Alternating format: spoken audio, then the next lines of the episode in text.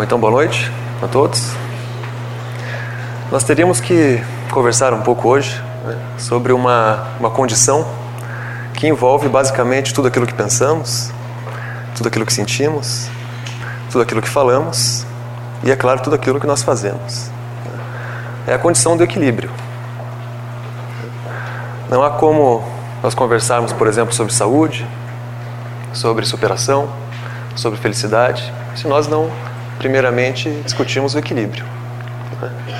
Sem a condição do equilíbrio, sem o estado de consciência do equilíbrio, portanto, sem ser uma pessoa equilibrada, nós não conseguiremos, não conseguimos, não conseguiremos mudar, crescer, enfrentar todas as diversidades, enfim, fica muito mais difícil sem o equilíbrio realizar todo o caminho que nós temos que realizar todos os dias. Então nós teríamos que traçar alguns, alguns temas, né, algumas formas de pensar sobre o equilíbrio, né, principalmente né, sobre como alcançá-lo. Né. Então, o que será que faz com que o ser né, alcance uma posição, chegue a uma posição de serenidade, né, portanto, de aceitação e de compreensão e de atitude para com todos os desafios que ele precisa enfrentar todos os dias. Então, no primeiro momento, né, nós teríamos que falar em concentração. É até estranho citar essa palavra porque nós somos tão dispersos. Né? Em geral, nós temos tão pouca concentração. Mas, sem alcançar, por exemplo, um grau de concentração sobre a minha pessoa, por exemplo, eu não consigo alcançar o equilíbrio. Se eu alcançar, por exemplo, um grau de concentração que me leve a avaliar o meu crescimento, por exemplo. Eu não vou conseguir alcançar o equilíbrio. Será que o meu crescimento hoje, por exemplo, é um crescimento integral? Nós somos uma totalidade no sentido mais amplo. Né? Então, eu, enquanto ser humano, eu sou o afetivo, eu sou o cognitivo, eu sou o biológico, eu sou o espiritual. Eu sou em um sentido amplo que envolve vários campos. Será que o meu crescimento hoje é um crescimento integral? Portanto, será que hoje eu consigo crescer em todas as áreas?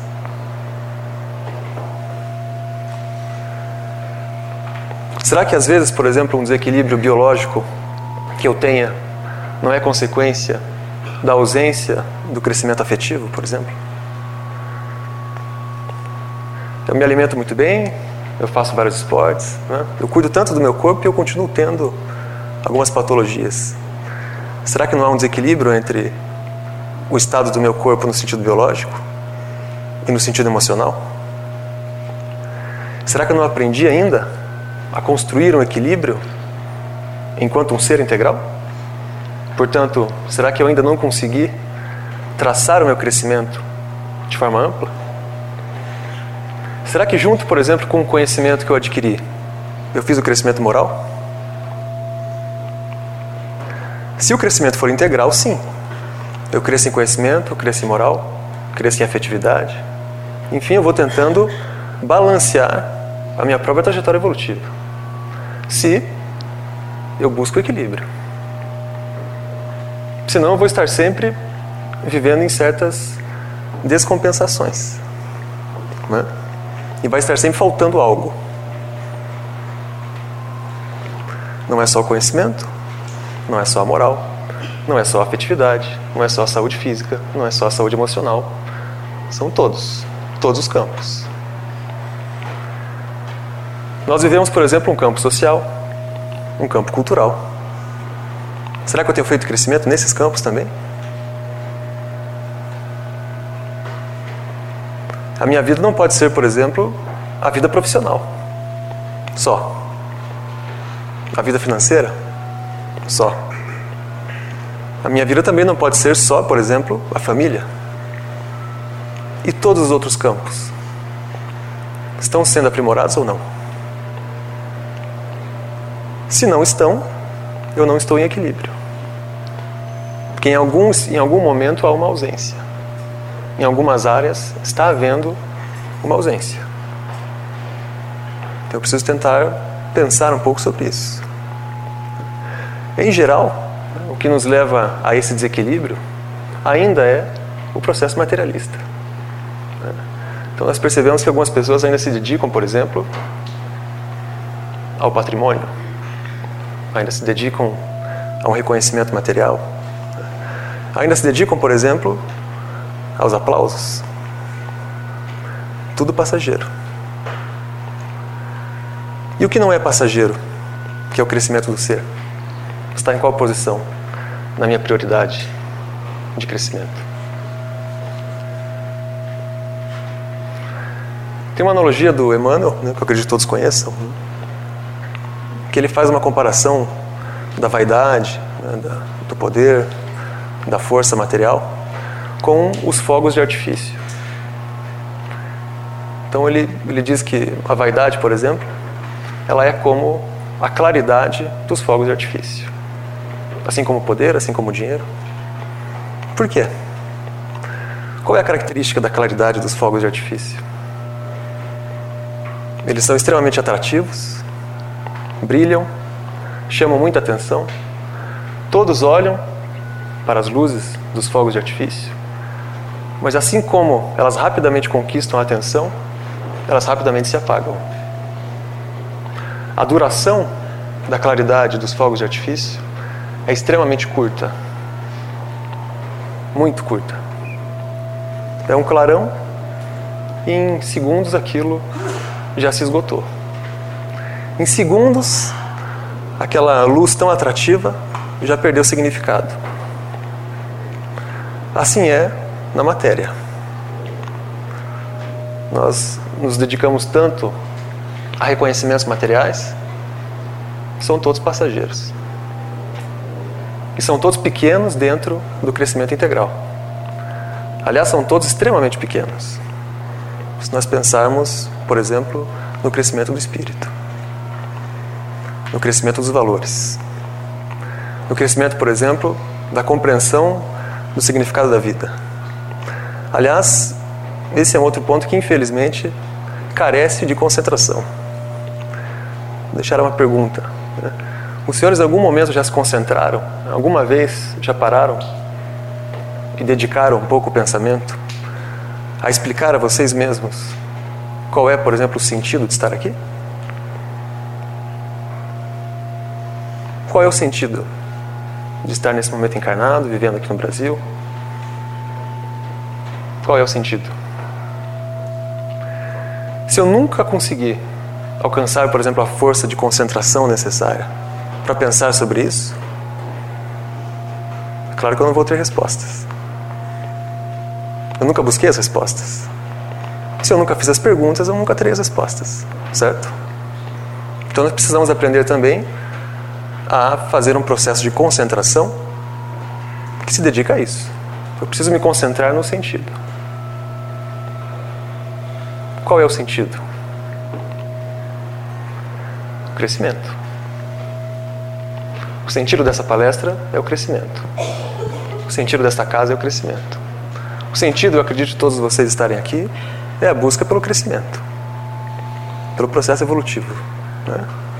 Então eu preciso tentar, nessa busca por equilíbrio, eu preciso tentar me concentrar no sentido, portanto no crescimento. Se um dia eu aprender a me concentrar no sentido, imediatamente eu não vou mais cometer o erro de ficar olhando para os fogos de artifício. Porque compreendido o sentido, eu sei quais são as prioridades compreendido o sentido, eu sei que eu preciso me dedicar mais ao que não fica no tempo, ao que supera o tempo e permanece com o espírito. Mas para alcançar esse entendimento é preciso um pouco de concentração.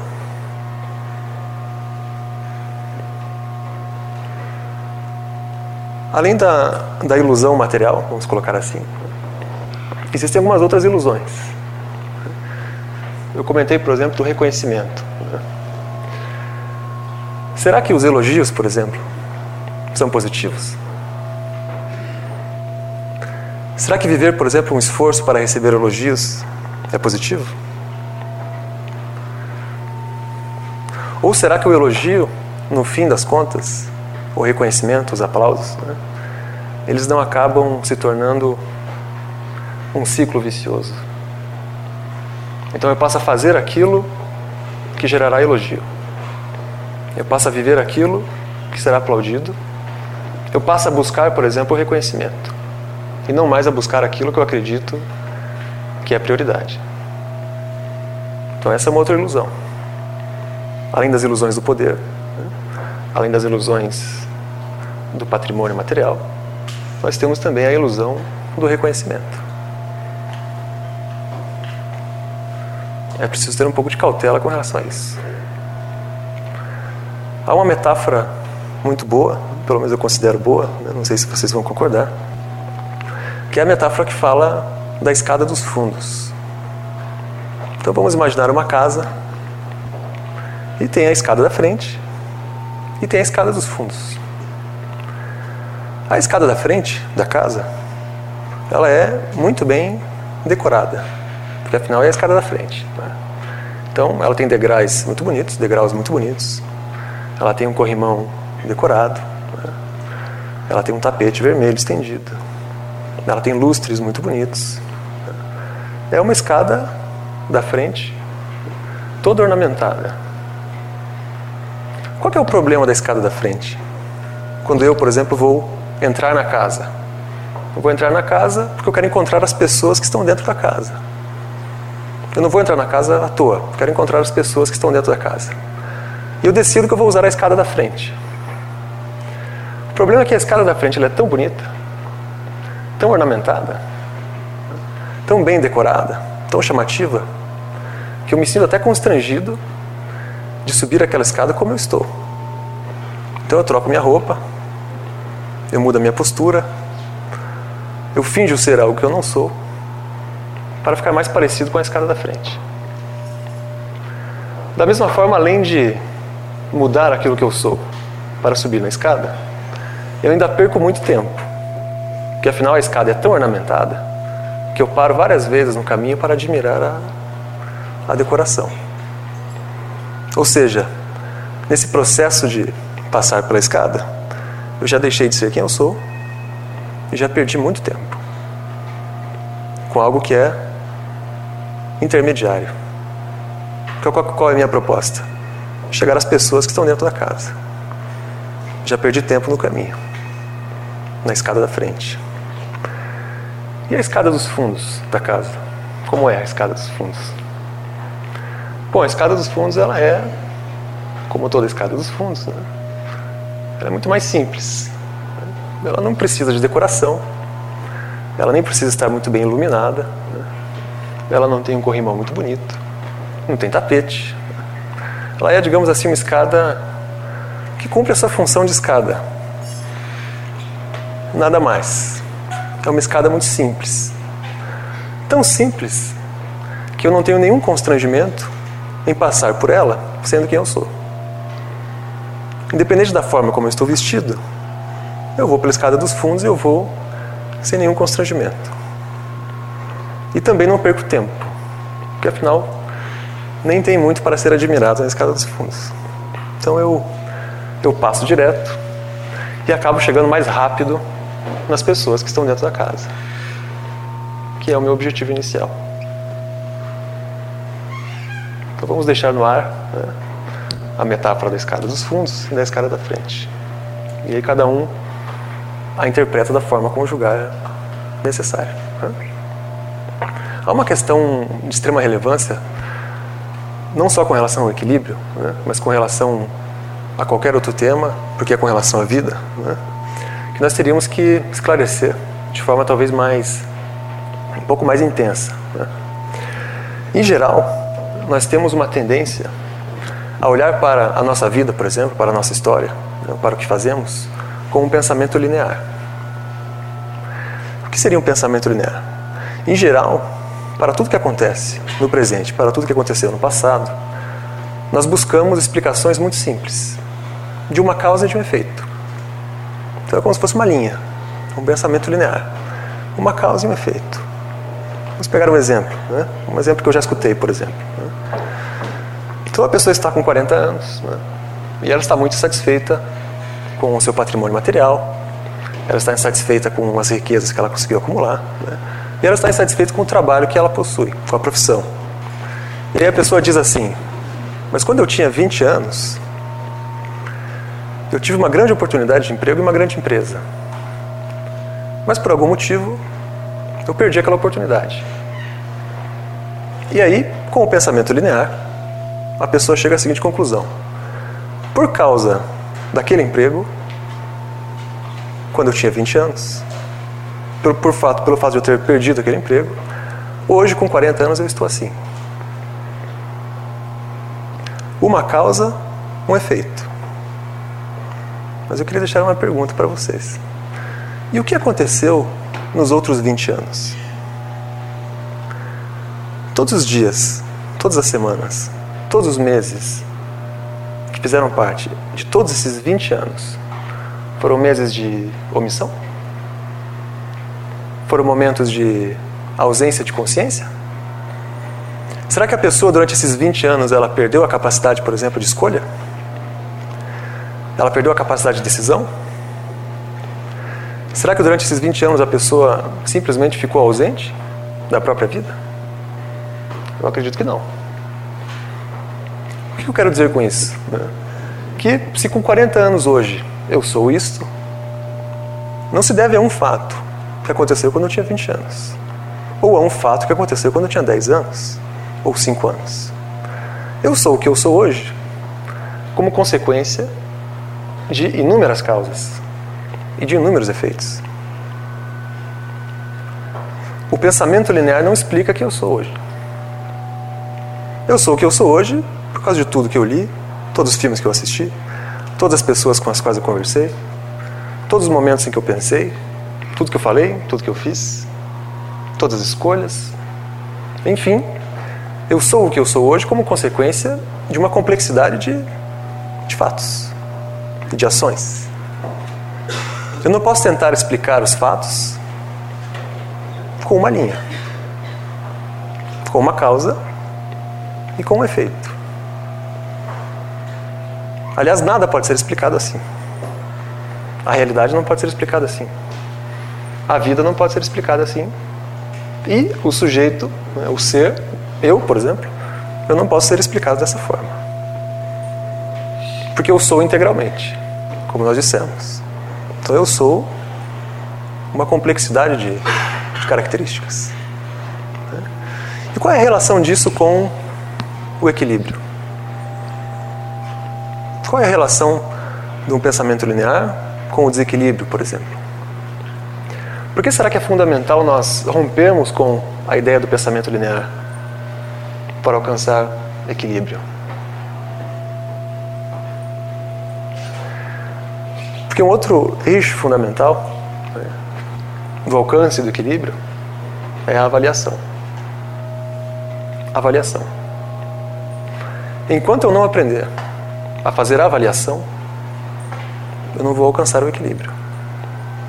E a avaliação ela é diferente do julgamento. o julgamento tende a ser linear. A avaliação não. O julgamento tende a dizer o que é certo e o que é errado e a classificar as pessoas como certas ou erradas. A avaliação não. A doutrina espírita, por exemplo, no processo evolutivo, ela trabalha avaliação, ela não trabalha julgamento.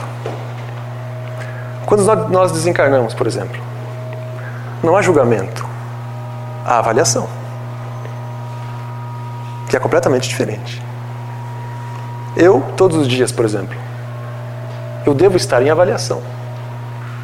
Então eu avalio o que eu fiz, avalio o que eu queria fazer, avalio o que não foi feito, avalio o que os outros fizeram e vou chegando a algumas conclusões. A avaliação ela me leva ao crescimento. O julgamento ele leva a uma condenação. Se julga se condena. Não se avalia. O julgamento não leva ao crescimento. Vamos pegar um exemplo prático. Né? E, e, aliás, tem uma frase da Marina Fidelis, que é um espírito que constitui mensagens aqui, que é extremamente útil nesse sentido. Né? Então ela diz assim: Não apontem o dedo para as outras pessoas e julguem as pessoas. Façam algo mais simples. Pensem para vocês mesmos. Eu não faria desta forma. Veja que interessante. Né? Ao invés de apontar e julgar, eu faço uma avaliação. E nessa avaliação eu chego à conclusão de que eu faria diferente. Ou seja, eu avaliei os meus valores, avaliei a minha forma de pensar, avaliei a forma de pensar da pessoa, avaliei o que foi feito e cheguei à conclusão de que eu faria diferente. Em nenhum momento houve julgamento. Em nenhum momento houve, por exemplo, uma tentativa de denegrir a pessoa, ou de rebaixá-la, ou de se colocar como certo e ela como errada. Porque não houve julgamento, houve avaliação. Em geral, o julgamento leva ao desequilíbrio. Porque quando eu julgo, eu faço distinção. Quando eu julgo, por exemplo, a minha própria história, eu tenho a tendência a voltar ao pensamento linear. Então eu julgo uma ação minha do passado, me condeno e passo a viver praticamente a força do passado e não do presente. Quando que, se eu fizesse o processo da avaliação, não teria condenação. Porque ao avaliar, eu simplesmente chegaria à conclusão de que naquele momento eu tinha outro conhecimento. Eu tinha outras prioridades. Eu tinha outra capacidade, portanto, de realizar. Hoje minha capacidade é maior, portanto eu realizaria de outra forma. Mas isso não significa que um equívoco cometido anteriormente vai bloquear, por exemplo, todo o meu processo vivencial do presente. Porque não estou me julgando. Não estou me colocando em julgamento. Estou me colocando em avaliação. Então, esse seria um outro processo importante, se nós queremos alcançar o equilíbrio. Será que eu sei me avaliar? Ou melhor, será que em algum momento eu já me avaliei?